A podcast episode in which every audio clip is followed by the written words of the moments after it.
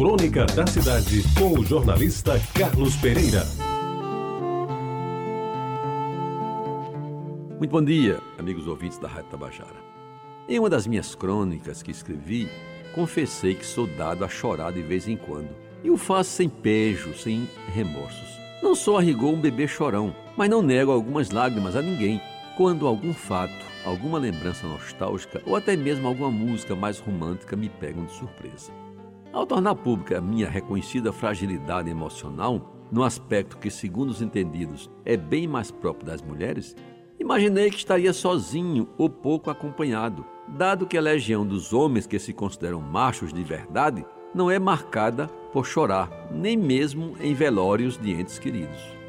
Mas qual o que, meus amigos? Além das mulheres que fiéis leitoras e ouvintes se reconheceram como habitantes dos vales de lágrimas ao chorar até sem motivo aparente, tive o prazer de saber que, em matéria de choro, não sou tão diferente de muitos outros homens. Alguns amigos, cujos nomes prefiro não declinar, até para mantê-los longe das críticas dos considerados machões, não somente se posicionam favoráveis à minha tese de que os homens também choram, como ainda por cima me disseram que de vez em quando estão a lacrimejar e não veem nisso nenhum mal.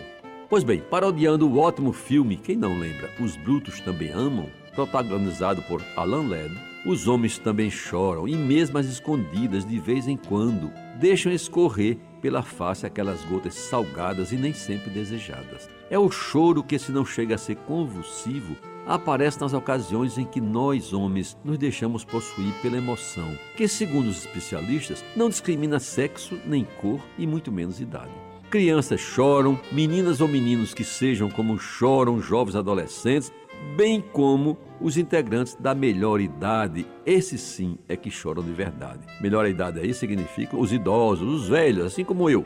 Quem não chorou no escurinho do cinema quando assistiu a Love Story?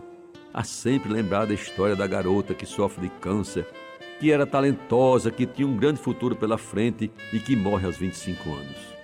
Ou ainda no belíssimo Marcelino Pão e Vinho, a tocante história do menino italiano, órfão encontrado na porta de um mosteiro e criado por doze frades que certo dia durante a refeição oferece um pedaço de pão e um pouco de vinho a uma imagem de madeira de Jesus que aceita a oferta e passa a conversar com o menino.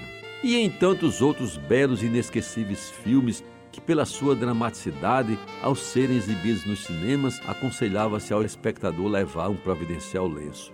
Até recentemente, um filme que foi feito em função de um livro, Marley e Eu, que é a história de um cachorro, levou muita gente a chorar copiosamente na sala de cinema de João Pessoa.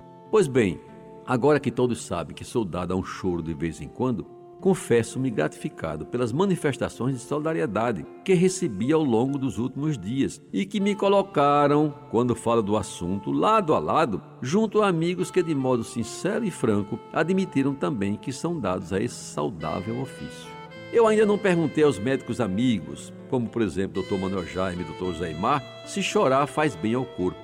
Até acho que se a choradeira não for caudalosa, deve liberar algumas toxinas ou outras quaisquer substâncias nocivas ao nosso organismo. De uma coisa, porém, eu tenho certeza: chorar faz bem e muito bem à alma da gente. Isso faz com certeza. E com essas últimas e mal traçadas linhas, concluo este arremedo de prefácio que pretendo aproveitar quando, num dia qualquer de um tempo a definir, pensar em escrever um ensaio sobre o direito inalienável dos homens ao choro livre, cujo conteúdo, quem sabe, podia ser assim, alguma coisa parecida com Homens que choram unidos jamais serão vencidos. E você, Jonas, já chorou alguma vez, escondidinho, baixinho, ou simplesmente chorou copiosamente? Fica com você a resposta e com todos os ouvintes a quem eu agradeço a atenção. Até amanhã. Você ouviu Crônica da Cidade com o jornalista Carlos Pereira.